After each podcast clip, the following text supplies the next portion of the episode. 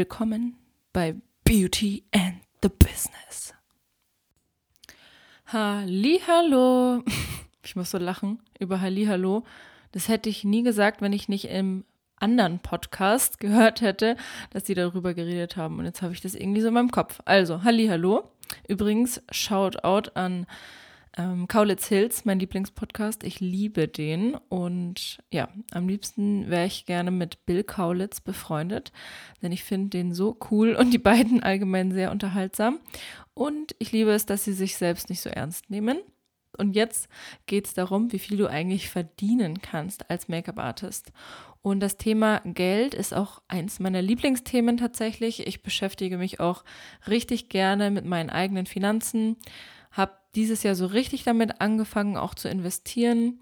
Und es macht einfach mega Spaß, wenn man das so, wenn man da so einen Überblick drüber hat, finde ich. Also, das ist auf jeden Fall kein Thema, vor dem man Angst haben muss. Ähm, es ist natürlich auch so ein bisschen Typsache. Es gibt einfach Leute, die sind eher so Zahlenmenschen und eher so analytische Typen, ähm, wie zum Beispiel ich. Aber ich kann dir sagen, wenn du dich damit beschäftigst, dann wird es dir Spaß machen, weil wer verdient nicht gerne Geld? Wer hat nicht gerne Geld? Damit kann man einfach mega viel machen. Nicht nur ähm, sich tolle Sachen kaufen, sondern auch Kurse kaufen, sich weiterbilden, einfach das Geld investieren für später mal, für die Zukunft, für zum Beispiel eine Familie oder auch natürlich das Geld anderen geben, spenden, ähm, was ich auch sehr häufig und gerne mache, also auch mit dem äh, Kauf eines Online-Kurses spende ich sozusagen dann in deinem Namen oder für dich einen Teil der, ähm, der Einnahmen. Also, es geht heute konkret um die Zahlen und um die Einnahmen, um marktübliche Gehälter, die man als Hair- und Make-up-Artist verdienen kann. Ich werde auf die unterschiedlichen Branchen eingehen und dir dann genaue Zahlen nennen und noch ein paar Tipps geben zum Thema Preisverhandlungen und so allgemeine Money Mindset Tipps. Und ja, da freue ich mich drauf. Also, lass uns gleich losstarten. Das erste, was ich zu dem Thema sagen möchte, ist erstmal, dass wir mehr über Geld reden sollten. Generell ist es bei uns in Deutschland ja eher so, dass das Thema so ein Tabuthema ist was ich ziemlich schade finde. Ich glaube, das wird sich auch in Zukunft ändern. Also ähm, es wird ja immer mehr so. Aber das möchte ich einfach nochmal ansprechen, dass ähm, es toll wäre, wenn es so ein bisschen normalisiert wird, dass man darüber redet. Also ich frage tatsächlich total oft irgendwelche Leute, wie viel sie verdienen. Und ich finde es auch überhaupt nicht schlimm oder frech oder privat. Ähm, wenn das mir jemand nicht sagen möchte, dann soll das halt einfach nicht sagen. Also auch unter Freunden, wir reden da total offen drüber. Und ich habe auch das Gefühl, je mehr man darüber redet und einfach offen ist und es nicht als Tabuthema ansieht, desto besser ist man auch in so Preis- ähm, oder Gehaltsverhandlungen, weil man sich halt einfach traut, drüber zu reden und dann auch nicht irgendwie so schüchtern oder steif wirkt. Deswegen, ja, fände ich es cool, wenn es wie in anderen Ländern ist, zum Beispiel, ich glaube in Amerika, was ich so höre, ist ja, dass die Leute eigentlich dann eher mit ihrem Gehalt angeben und es auf jeden Fall so rumposaunen. Das muss man jetzt vielleicht auch nicht machen, aber einfach einen ganz normalen, ähm, wie sagt man, ein normales Verhältnis zu diesem Thema Geld und Gehälter zu bekommen.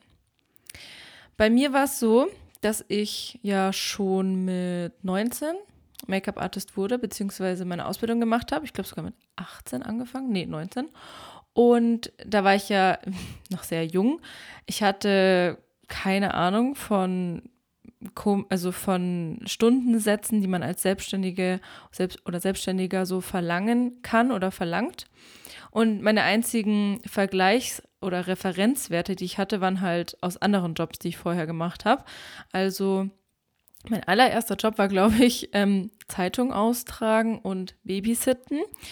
Und beim Babysitten habe ich, glaube ich, vier Euro die Stunde bekommen für drei Kinder. Ich habe auf drei Kids aufgepasst und habe dafür vier Euro bekommen. Also ich habe schon immer gearbeitet und auch schon immer mein eigenes Geld verdient, ähm, wenn es eben ging, was ich auch sehr, sehr wichtig finde und gut finde, ähm, weil man dann einfach schon lernt, ähm, ja, sein eigenes Geld auch zu managen ähm, oder auch Taschengeld ähm, richtig auszugeben. Und das waren eben 4 Euro die Stunde. Und andere Jobs, die ich hatte, als ich älter wurde, war nach dem Studium zum Beispiel ein Werkstudentenjob. Da habe ich dann irgendwann 16 Euro die Stunde bekommen in der Marketingagentur. Und ich glaube, dass jetzt, also ich meine, der Mindestlohn ist ja irgendwie auch schon bei 12,50. Das hat sich auf jeden Fall alles schon ähm, nach oben bewegt. Aber es ist nicht damit zu vergleichen, was man als Selbstständiger alles ähm, braucht. Also der erste Punkt ist auf jeden Fall, wenn du selbstständiger oder freiberuflicher Hair- und Make-up-Artist bist, dann kannst du deine Stundensätze oder Tagessätze nicht mit dem Gehalt von Angestellten vergleichen, weil du einfach viel höhere Ausgaben hast, viel höhere Kosten und Abgaben. Deswegen ähm, ist es wichtig, dass man sich so ein bisschen informiert und deswegen mache ich auch diese Folge. Also ich hoffe, dass ich dir damit helfen kann und dass du nicht die gleichen Fehler machst wie ich früher und dann mit zu niedrigen Preisen startest. Man muss dazu sagen, als ich eben 19 war oder 20, da hatte ich noch keine hohen Kosten. Ich habe zu Hause gewohnt. Äh, meine Eltern haben auch Essen und alles gezahlt. Also das war dann auch easy für mich mit, ich glaube, meine erste Rechnung war irgendwie 25 Euro die Stunde habe ich da verlangt zu starten. Und ich hatte tatsächlich sogar mal einen Job bei einem Fotostudio. Da war ich dann so sieben, acht Stunden und habe dort die Leute geschminkt. Es waren dann immer mehrere an einem Tag und da habe ich 10 Euro die Stunde bekommen, also echt richtig wenig. Und deswegen werde ich dann auch konkrete Zahlen nennen, damit du eben weißt, ja, was einfach so normal ist. Ich finde es auch immer cool, wenn man sich da gegenseitig hilft und mich fragen auch ganz viele, ja, wie viel verlangst du bei dem oder wie viel kann ich da verlangen und ich helfe da auch gerne weiter. Ähm, noch ein kurzer Disclaimer, also das sind natürlich so meine persönlichen Erfahrungswerte, aber ich rede ja auch ganz viel mit anderen aus der Branche und Kolleginnen und Kollegen und deswegen denke ich, kann ich da auch ganz eine ganz gute und auch, äh, wie sagt man, wahrheitsgetreue Aussicht darüber, äh, Aussage darüber machen. Genau. Also ich habe früher 4 Euro verdient pro Stunde beim Babysitten. Und jetzt ist es natürlich von Job zu Job unterschiedlich, aber wenn ich jetzt zum Beispiel mal das Brautstyling nehme, da habe ich meine Preise so ausgerechnet, dass ich pro Stunde auf 160 Euro komme mit dem Styling. Das ist aber auch nochmal was anderes, weil das sind dann Bruttopreise beim Brautstyling, weil ich ja mit Privatkunden arbeite und bei allen anderen Jobs, die an gewerbliche Kunden gerichtet sind, da redet man eigentlich normalerweise immer von den Nettopreisen. Also es sind dann eben nochmal 19 Prozent weniger. Ich werde auch noch mal eine Podcast-Folge zum Thema Strategien für mehr Umsatz machen. Da habe ich nämlich auch ein paar Tipps. Also das kommt in einer extra Folge. Und wenn wir über Preise reden, dann ist erstmal wichtig, dass du dir überlegst, wie viel brauchst du eigentlich? Also, wie, wie hoch sind deine Kosten? Das hatten wir ja, glaube ich, in einer älteren Podcast-Folge schon, dass ich gesagt habe, dass es nie schlecht ist, sich mal über die eigenen Kosten bewusst zu werden und einfach eine Liste zu machen, so einen Haushaltsplan oder wie nennt man das, Haushaltsbuch zu führen. Also schreib dir einfach mal alles auf, was du so an Ausgaben hast, um wirklich zu wissen, was du verdienen musst. Also was brauchst du zum Überleben und was willst du extra haben für Freizeit, ähm, für ja, Essen gehen, für Investitionen ähm, und für das Ganze, was eben noch on top kommt. Dir sollte auch bewusst sein, dass du bei diesen Preisen nicht nur von deiner reinen Arbeitszeit ähm, redest oder dass du nicht nur für deine reine Arbeitszeit bezahlt werden solltest, sondern auch für die ganze Vorarbeit, die du reintust oder alles, was noch drumherum eben anfällt. Zum Beispiel bei einem Brautstyling, da hat man halt sehr viel Vorarbeit, indem man mit den Bräuten kommuniziert, entweder per Mail oder per Telefon. bei anderen Jobs muss man sich vielleicht auch vorbereiten und sich überlegen, was für Looks man macht oder was gibt es noch für Beispiele, Moodboards zum Beispiel erstellen und generell natürlich auch das, was du investiert hast, um überhaupt erst fähig zu sein, diesen Job zu machen.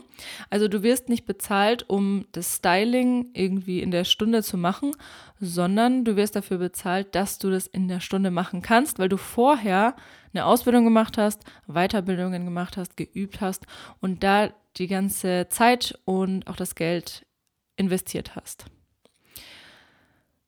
Ich habe mir so eine kleine Regel, ähm, so eine kleine Regel eingeführt denn du solltest dich einfach mal fragen, ab wann lohnt es sich dann eben für dich, einen Job zu machen. Also ab wie viel Euro lohnt es sich für dich, dein Haus zu verlassen, deine Wohnung zu verlassen, deinen ganzen Koffer zu packen und zu einem Job oder einem Kunden zu fahren und dann dort zu sein für eine gewisse Zeit, also je nachdem, wie lange der Job eben dauert. Und ähm, bei mir ist es so, ich habe früher auch Hair und Make-up für 50 Euro gemacht, also ein ganzes Styling für 50 Euro und bin dann dafür extra nochmal eine halbe Stunde zum Fotografen gefahren, habe das dann dort gemacht. Ich weiß nicht, ob ich dann vor Ort geblieben bin. Ich glaube, ich bin dann wieder gefahren. Aber sowas würde ich jetzt zum Beispiel nicht mehr machen. Aber das kommt halt auch ganz darauf an, wie dein Erfahrungs, ähm, also wie deine Erfahrung ist, wie dein äh, Level ist.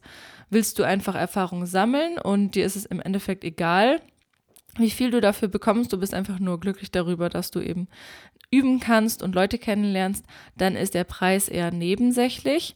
Aber hast du das sozusagen nicht mehr nötig oder du hast einfach andere Prioritäten, dann ist es natürlich wichtig, dass es sich für dich auch stimmig und fair anfühlt. Also ich habe mir so eine Regel eingeführt, dass ich sage, ich verlasse mein Haus eigentlich nicht mehr für Jobs unter 300 Euro. Und es deckt sich dann auch ganz gut mit dem Halbtagessatz, da kommen wir nachher nochmal drauf. Ähm, eine Ausnahme ist natürlich, wenn Kunden zu mir kommen zum Styling und ich einfach nur ähm, Make-up mache oder Haare in meinem äh, Arbeitszimmer, dann mache ich das natürlich auch, ähm, weil da muss ich nicht viel Arbeit reinstecken, da habe ich keinen großen Aufwand. Die kommen einfach zu mir, hier ist schon alles aufgebaut und dann kann ich das eben irgendwie auch unter meinen Tag irgendwo zwischendrin reinschieben.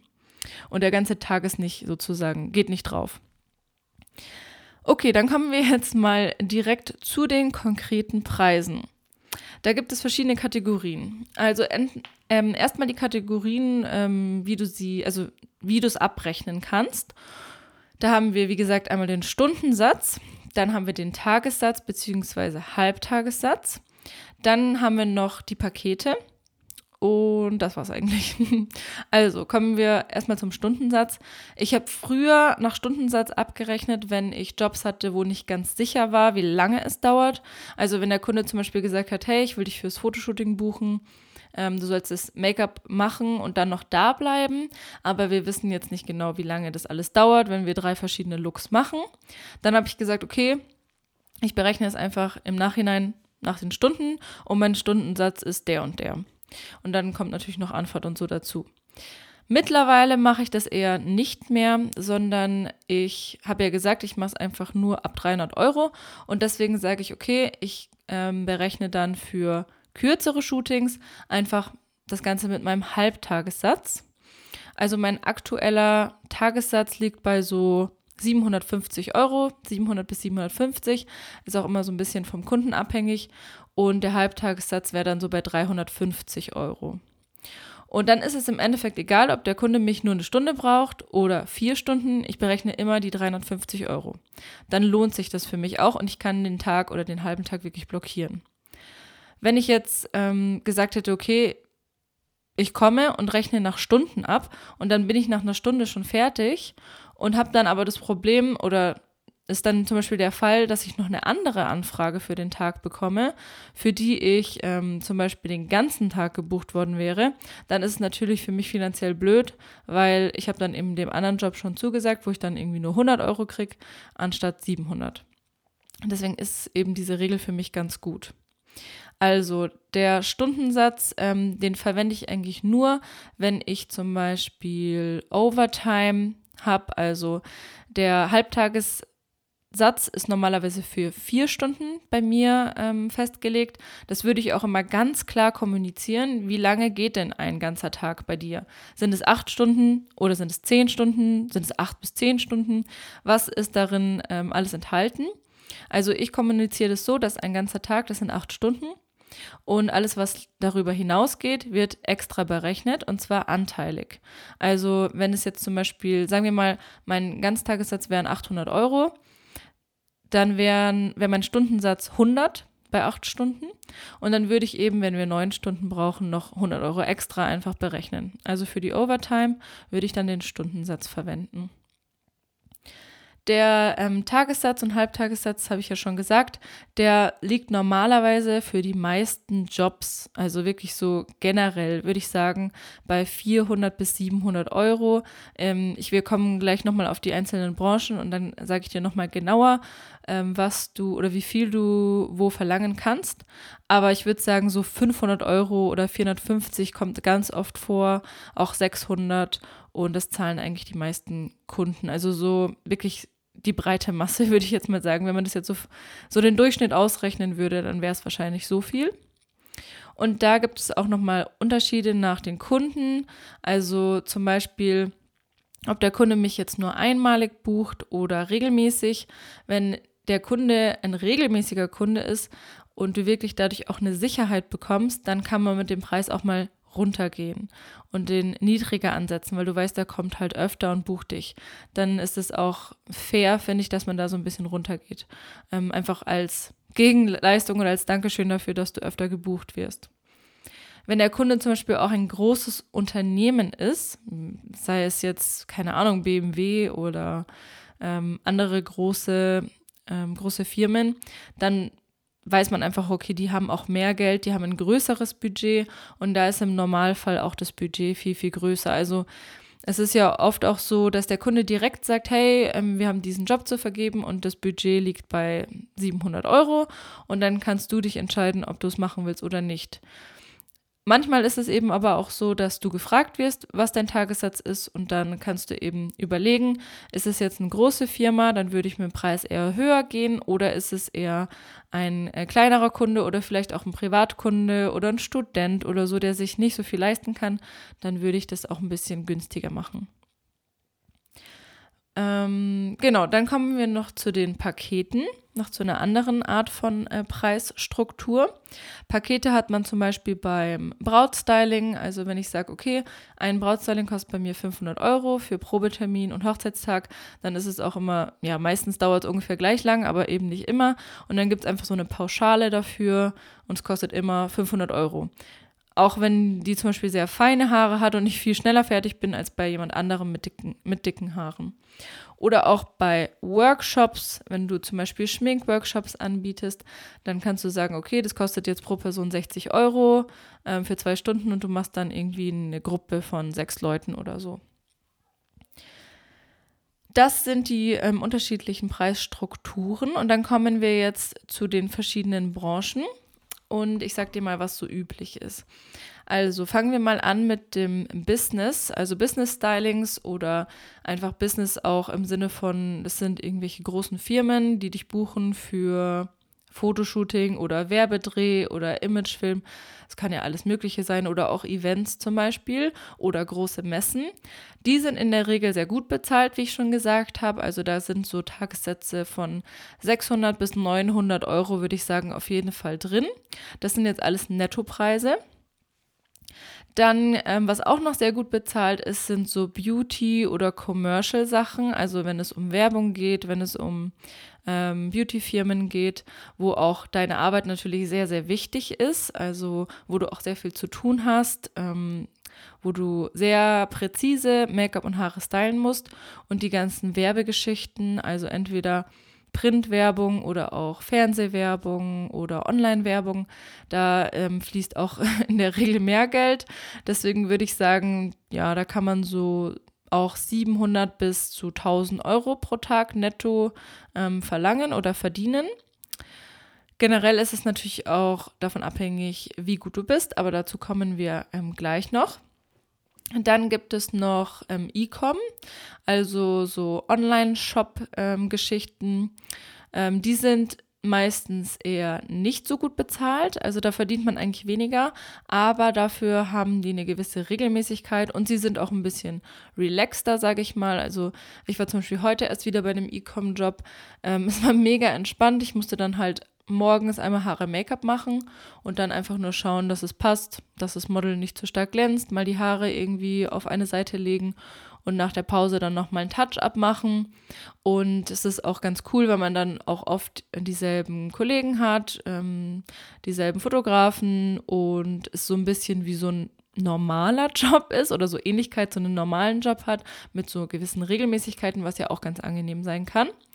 Und da würde ich sagen, liegt es so bei 300 bis 450 Euro pro Tag. Ähm, es ist natürlich bei allen Jobs auch noch abhängig, ob du, also unterschiedlich, ob du den Job selber bekommst und alles über dich läuft oder ob du eine Agentur hast und ähm, der Kunde über die Agentur bucht und die dich vermittelt, dann fällt normalerweise noch eine Provision von 20 Prozent für die Agentur an, die dann noch abgezogen wird.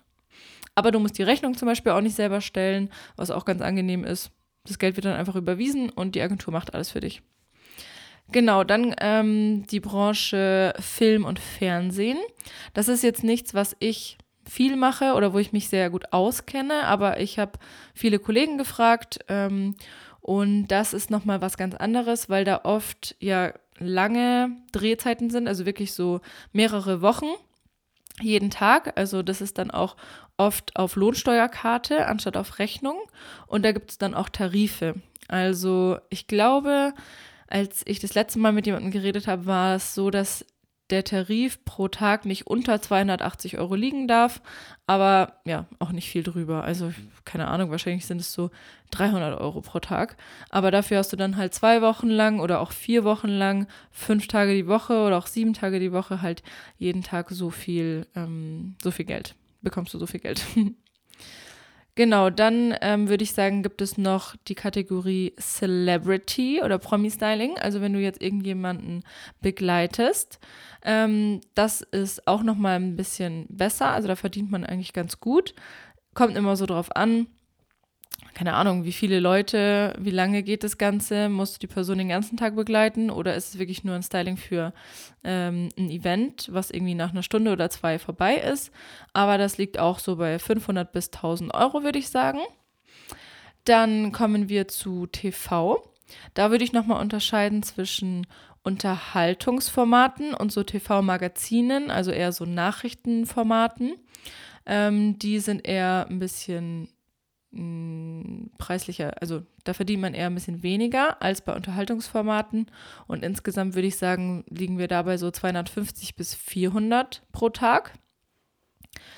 Ähm, genau, und dann kommen wir noch zum Brautstyling. Das ist nochmal eine ganz andere Kategorie, weil da haben wir jetzt Privatkunden als Kunden und keine gewerblichen Kunden. Das heißt, da sind die Preise üblicherweise im Brutto ausgedrückt, weil Privatkunden können sich ja die Umsatzsteuer nicht wieder zurückholen und deswegen ist es für die eben auch relevant, dass sie das zahlen müssen. Und da liegen wir bei so 400 bis 700 Euro pro Brautstyling, würde ich sagen. Ist aber auch stark abhängig davon, ob man jetzt eher auf dem Land wohnt oder in einer Großstadt und auch ähm, wie weit man da schon ist. Ich muss aber sagen, dass sich das auf jeden Fall geändert hat in den letzten Jahren. Also als ich angefangen habe, da bin ich mit 190 Euro eingestiegen für das Brautstyling inklusive Probetermin, Haare und Make-up. Also es war sehr, sehr günstig. Und damals gab es auch noch viele Leute, die so, mm, ja, relativ wenig verlangt haben, sage ich mal. Mittlerweile kriege ich aber mit, dass wirklich viele Anfänger direkt schon mit 400 Euro einsteigen. Da frage ich mich manchmal dann auch, ist es nicht ein bisschen too much? Andererseits ist es natürlich auch gut, weil dann wird der Preis auch nicht gedrückt. Weil wenn es immer Leute gibt, die weniger ähm, verlangen, dann können die Kunden natürlich da hingehen und dann sind diejenigen, die eben normal viel oder, oder einen fairen Preis verlangen und mehr ähm, kosten, stehen dann meistens schlechter. Also ich würde schon sagen, dass die meisten ja bei 400 Euro sind oder mehr. Ähm, ich bin wie gesagt mit 190 äh, eingestiegen und habe dann eigentlich jedes Jahr meine Preise erhöht um so um ungefähr 50 Euro. Und dann ist natürlich noch mal was dazugekommen, als ich nicht mehr Kleinunternehmer war. Also wenn du Kleinunternehmer bist oder wenn du es noch sein kannst und unter diesem Grenzumsatzbetrag bist pro Jahr, der glaube ich jetzt aktuell bei 22.000 liegt, dann würde ich dir auch empfehlen, dass du diese Kleinunternehmerregelung in Anspruch nimmst und diese 19% Umsatzsteuer eben nicht auf die Rechnung mit ähm, schreiben musst, weil du dann im Privatkundenbereich auf jeden Fall einen Wettbewerbsvorteil hast. Denn du kannst einfach günstiger sein ohne dass du eben weniger einnimmst. Weil ich meine, wenn du umsatzsteuerpflichtig bist, dann sind die 19 Prozent, die auf der Rechnung stehen und die du bekommst, ja nicht für dich, sondern fürs Finanzamt. Und deswegen ist es eigentlich ein durchlaufender Posten. Also bei mir ist es mittlerweile so, ähm, dadurch, dass ich jetzt jedes Jahr erhöht, erhöht habe und auch sehr gut gebucht bin und auch schon sehr viele Weiterbildungen gemacht habe und einfach auch eine gewisse Qualität habe, würde ich sagen. Ähm, ich habe so einen Mindestbuchungsbetrag eingeführt dieses Jahr. Da kann ich auch im, in der Folge zu Strategien für mehr Umsatz noch was dazu sagen. Aber bei mir sind es aktuell 1000 Euro, die ich pro Hochzeit auf jeden Fall verdiene, weil ich eben auch immer mit Gästestylings das Ganze nur mache. Also fürs Brautstyling und die Gästestylings und die Anfahrt mm, und ansonsten nichts, ähm, kriege ich immer 1000 Euro, wenn ich jetzt am Freitag oder Samstag eine Hochzeit habe. Und das ist halt ganz cool, weil dann lässt es sich sehr, sehr gut kalkulieren, wie viel ich dann einnehme. Und dann haben wir noch den Fall, dass du Experte bist in deinem Gebiet oder generell ein Experte. Dann ist da tatsächlich keine Grenze nach oben, weil ja, als Experte kannst du einfach selber die Preise festlegen. Also ich kenne auch Make-up-Artisten, die 2000 Euro verlangen pro Tag für einen bestimmten Job, ähm, weil die einfach sehr gut sind. Oder zum Beispiel auch die Tonja, die ähm, Hairstylistin aus Russland. Die ist ja total bekannt und die reist ja auch um die Welt und gibt ihre Coachings. Und ich habe zum Beispiel bei ihr auch ein Einzelcoaching gemacht und die hat dafür 1500 Euro verlangt. Also da wäre es dann auch egal gewesen, ob sie jetzt 1500 oder 2000 verlangt. Das hätte ich auf jeden Fall gezahlt, weil es halt sie ist, die es mir beibringt und ich das einfach unbedingt wollte. Also, das Ziel sollte von uns allen sein, Experte zu werden in einem bestimmten Gebiet. Was dann noch überall dazukommt, sind natürlich so Extras, wie zum Beispiel die Anfahrtskosten. Ähm, die kannst du entweder pro Kilometer berechnen oder du machst auch Pauschalen. Ähm, manche Kunden geben das tatsächlich auch vor.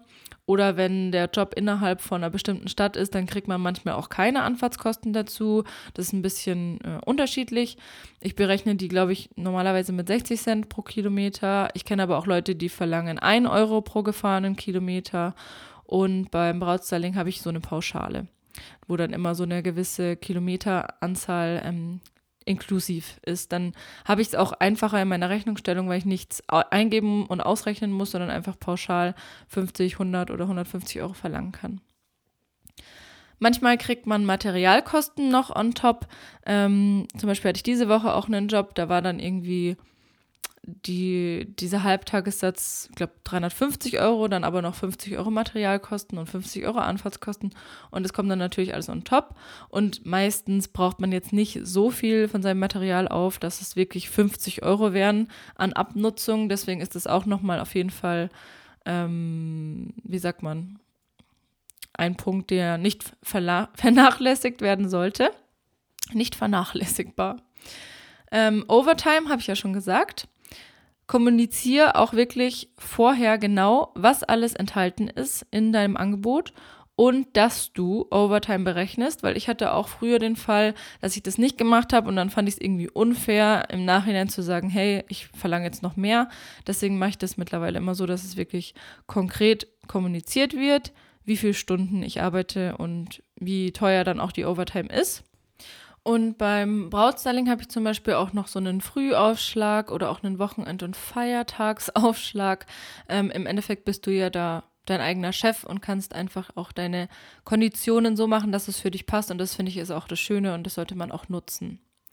Zu Grenzen im Business und den eigenen Konditionen will ich auf jeden Fall auch noch eine Folge machen. Da habe ich nämlich auch beim letzten ähm, Einzelcoaching mit meiner Coachie drüber geredet und sie fand es sehr hilfreich. Und was ich noch vergessen habe als Branche, ist, sind Editorials, also so Magazinproduktionen. Und das ist tatsächlich fast immer unbezahlt. also die coolsten und kreativsten Jobs sind eigentlich die, wo man am wenigsten Geld verdient, leider. Das macht man häufig, weil es Spaß macht, weil man gute Referenzen bekommt, weil man gute Kontakte knüpft. Und auch bei der Vogue muss dich leider enttäuschen, falls du gedacht hast, da verdient man viel, verdient man sehr wenig. Oder auch bei Fashion Weeks, bei Fashion Shows kriegt man in der Regel nicht viel Geld, sondern macht das Ganze einfach nur für die Referenz und die Kontakte und die Netzwerke und die Connections und so weiter. Also es sind dann vielleicht mal 200 Euro oder so, die man da bekommt für so ein Shooting, aber in der Regel wirklich nichts dafür. Wenn du jetzt die ganzen Preise kennst und weißt, was du so verlangen kannst, dann kommt es natürlich auch darauf an, wie du verhandelst und dass du das Ganze auch richtig kommunizierst. Also ein gutes Argument für so Preiserhöhungen ist auch einfach, beziehungsweise bei Preisverhandlungen solltest du auch immer gute Argumente bringen, ähm, sodass der Kunde auch einfach überzeugt ist und solange der Kunde den Preis als fair empfindet, ähm, hast du eigentlich auch kein Problem damit, diesen Preis auch durchzukriegen.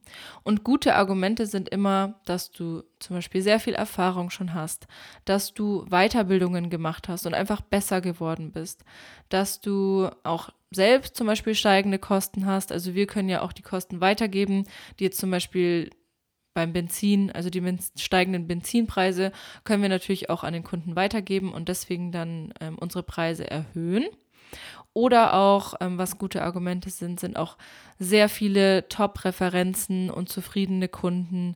Ähm, ja, einfach du, deine Qualität in deiner Arbeit hat sich verbessert, deswegen ist eben auch der Preis gestiegen und deine Arbeit kostet einfach mehr, weil Qualität hat seinen Preis.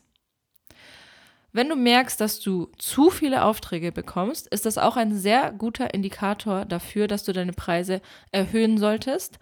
Also wenn du zum Beispiel für einen Tag mehrere Aufträge bekommst, kannst dich natürlich nicht aufsplitten und beides machen, ähm, dann ist es immer ganz gut, wenn du einfach sagst, okay, ich erhöhe meine Preise und dadurch filterst du dann eben aus und diejenigen, die sich nicht mehr leisten können oder wollen, die stellen dir dann eben gar, kein, äh, gar keine Anfrage und dann verdienst du eben auch gleich mehr Geld an diesem Tag. Wenn du in der Verhandlung bist und der Kunde fragt, ob du mit dem Preis runtergehen kannst oder bietet dir eben, ja, kommt dir mit einem anderen Angebot entgegen und sagt, ja, hey, kannst du es nicht irgendwie billiger machen oder unser Budget ist eben niedriger und es liegt einfach leider nicht in dem Budget, solltest du dann mit dem Preis runtergehen. Das kann ich jetzt natürlich nicht mit nicht pauschal mit Ja oder Nein beantworten, aber ich würde mir einfach die Frage stellen, willst du den Job unbedingt machen? Und fühlt es sich für dich noch gut an, noch stimmig und fair an, den Job zu diesem gewünschten Preis zu machen? Und wenn die Antwort darauf Ja ist, dann geh gerne mit dem Preis auch runter. Ich weiß aber auch von Kollegen, dass es Leute gibt, die sagen, okay, ich lasse nicht mit mir verhandeln, weil sobald ich einmal runtergehe mit dem Preis, kann es sein, dass es sich irgendwie rumspricht und dass andere das dann auch von mir verlangen. Und das ist natürlich schlecht. Also das musst du so ein bisschen für dich entscheiden, was du willst. Ähm, ob du da den Leuten entgegenkommst, ob du sagst, okay, ich verstehe, dass du es dir nicht leisten kannst oder ich will unbedingt den Job machen, weil der ist mega cool, dann kann man auch mal sagen, gut, ich gehe ein bisschen runter. Ähm, als Tipp für Verhandlungen würde ich aber dir immer raten, dass du derjenige bist, der den Preis zuerst nennt. Das ist dann psychologisch ganz gut, weil das so einen Anker setzt und das dann eben so die erste Zahl ist, die im Gespräch in den Raum gestellt wird. Und wenn der Kunde zuerst kommt und vielleicht 400 Euro sagt, wobei ähm, und du dir vielleicht 700 gewünscht hättest, dann ist es natürlich schwer, diese riesige Differenz noch irgendwie rauszuhandeln. Also von 400 auf 700. Um 300 Euro wirst du wahrscheinlich jetzt nicht mit guten Argumenten irgendwie handeln können. Deswegen würde ich immer versuchen, ähm, derjenige zu sein, der zuerst eben den Preis nennt. Und wenn es dann irgendwie zu viel ist und der Kunde so viel nicht zahlen kann, dann geht er vielleicht mal 100 oder 200 runter, aber wird dir wahrscheinlich auch ein bisschen entgegenkommen, wenn es jetzt nicht komplett ähm, aus dem Budget oder außerhalb des Budgets liegt. Du solltest auch aufpassen, wenn du über Produktionsfirmen gebucht wirst, die sozusagen der Vermittler sind oder die vom Kunden beauftragt werden und dich dann buchen. Dann musst du wirklich genau aufpassen, weil mir ist das schon mal passiert, dass ich im Nachhinein erfahren habe, dass das Budget für die, ähm, den Hair- und Make-up-Artist eigentlich höher war und die Produktionsfirma aber sozusagen mir weniger gesagt hat und die Differenz dann einfach selbst eingesteckt hat. Fand ich auch echt frech, weil ich eigentlich auch ja ganz gut mit denen befreundet war oder die auch schon länger kannte und auch schon öfter mit denen zusammengearbeitet habe Und fand ich dann natürlich ziemlich uncool. Deswegen ja, frag da einfach nach oder vielleicht den Kunden direkt, ähm, über den Kunden direkt gehen oder so. Ähm, das finde ich immer ganz wichtig zu sagen, dass du da weißt, dass es auch Leute gibt, die ihre eigenen Taschen voll machen wollen. Und wenn du eigentlich, ähm, ja, wenn du so einen bestimmten Preis oder einen Wunsch im Kopf hast und jetzt eine Ver Preisverhandlung machst, also der Kunde irgendwie fragt, wie hoch ist denn dein Tagessatz, dann trau dich auch ruhig mal erstmal ein bisschen höher einzusteigen. Ja, das muss ja nicht gleich 500 Euro drüber liegen, aber vielleicht 100 Euro.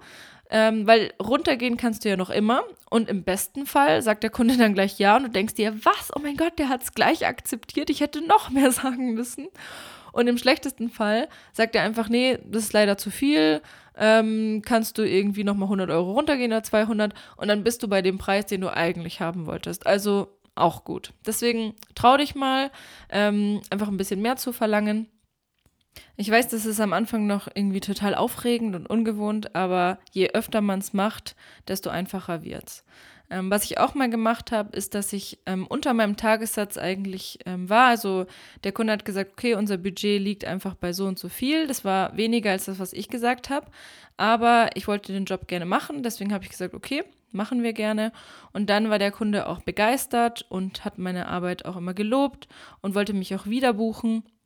Und dann habe ich beim zweiten oder dritten Mal dann gesagt, hey, ihr habt euch ja jetzt von meiner Arbeit überzeugen können. Ihr wisst ja jetzt, dass ich äh, gute Arbeit mache und deswegen fände ich es auch cool, wenn ich meinen normalen Tagessatz bekommen würde. Und da habe ich dann sogar auch einfach ein, ähm, wie sagt man, ja, eine Bestätigung bekommen. Also ich, die wollten dann auch den vollen Tagessatz von mir zahlen. Generell ist es natürlich so, dass wenn du jetzt Anfänger bist und gerade erst gestartet hast, dass du dann eher dich in der unteren Preisspanne befindest und je länger du dabei bist, desto höher werden auch deine Preise. Und ich wollte jetzt mal einfach so eine Beispielrechnung mit dir machen, was du in einem Monat verdienen könntest. Und wir machen mal eine ganz konservative Rechnung, also sehr realistisch. Und zwar, wenn du im Monat zwei Hochzeiten annimmst, a 600 Euro. Also da hast du dann zum Beispiel die Braut und dann noch ein Gästestyling, dann kommst du locker auf die 600 Euro. Das heißt, es sind jetzt zwei Samstage zum Beispiel. Dann hast du noch zwei Fotoshootings a 500 Euro, was auch konservativ gerechnet ist. Wenn du jetzt zum Beispiel einen Business-Kunden hast, dann kann das auch deutlich höher liegen. Also zwei Hochzeiten, zwei Fotoshootings, zwei Schminkworkshops, äh, 300 Euro. Sagen wir mal, du nimmst fünf Leute pro Workshop, die 60 Euro zahlen, dann sind wir bei 300 Euro pro Workshop. Und dann noch vier Tage, so ein kleinerer Job, zum Beispiel E-Com, ähm, vier Tage am Stück oder zwei Tage am Stück, ähm, äh, jeweils zweimal, ähm, 350 Euro dann liegen wir insgesamt mit allem bei 4.200 Euro in dem Monat bei 10 Tagen Arbeit. Also, und Brautstyling und Schminkworkshop ist ja auch nicht ein ganzer Tag. Also 4.200 Euro für 10 Tage Arbeit, finde ich, klingt schon gar nicht mal schlecht. Natürlich muss man schauen, dass man diese Jobs auch bekommt. Ähm, aber wenn du mal etabliert bist, dann hast du ja auch oft dieselben Kunden. Bei so E-Com wird man immer wieder gebucht. Schminkworkshops kannst du selbst promoten und Brautstyling. Das ist tatsächlich eine der einfachsten Branchen, um erstmal Fuß zu fassen. Und die Fotoshootings, die zwei im Monat, die kriegt man auch durch Kontakte oder Weiterempfehlungen hin. Ähm, deswegen äh, ist es auch schon mal gar nicht schlecht, bei 4200 Euro zu landen. Da gehen natürlich auch noch Steuern weg und Kosten, aber ich finde, das ist schon ein ganz netter Bruttolohn für so wenig ähm, Arbeit. Und die restliche Zeit kann man eben auch nutzen, um das Ganze noch auszubauen und zu lernen und mehr zu machen, sich zu zeigen, präsent zu sein und die ganzen Tipps zu befolgen, die ich dir in den anderen Folgen schon gegeben habe.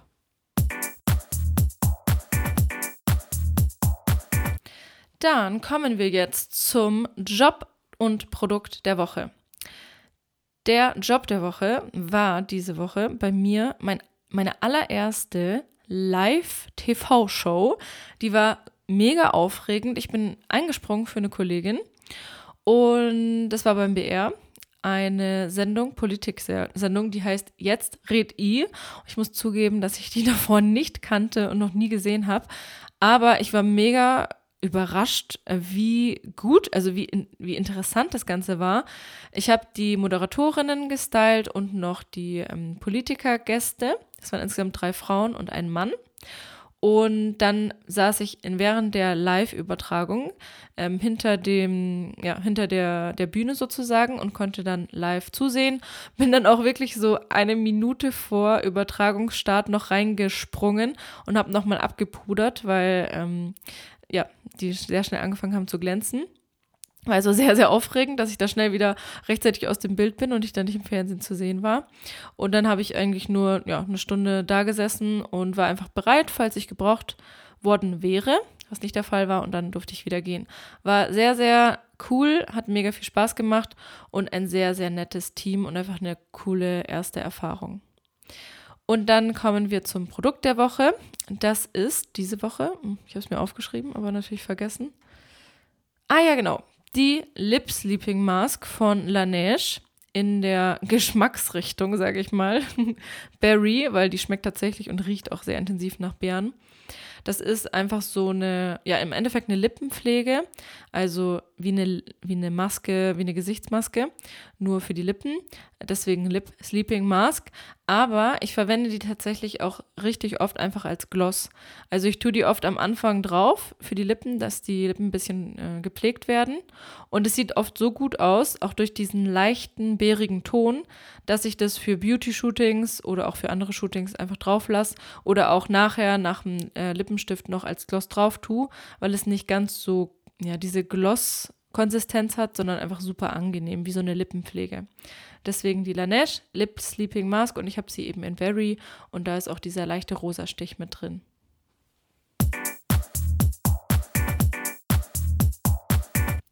Das war's diese Woche wieder mit Beauty and the Business. Ich hoffe, dir hat die Folge gefallen und du konntest einiges mitnehmen. Nicht nur konkrete Zahlen zu den einzelnen Gehältern in den Branchen, sondern auch Tipps zu Preisverhandlungen und traust dich auch über das Thema zu reden. Ich würde mich mega über dein Feedback freuen. Schreib mir entweder eine Insta-Nachricht oder schick mir eine E-Mail oder bewerte den Podcast. Schreib mir eine Bewertung bei iTunes. Irgendwas davon. Ich würde mich wirklich sehr, sehr, sehr, sehr freuen drüber, wenn du das machst machst. Und ähm, natürlich auch, wenn du zum Beispiel bei meinen Online-Kursen mit dazu stoßt. Dann wünsche ich dir noch eine schöne restliche Woche und wir hören uns nächste Woche wieder. Ciao!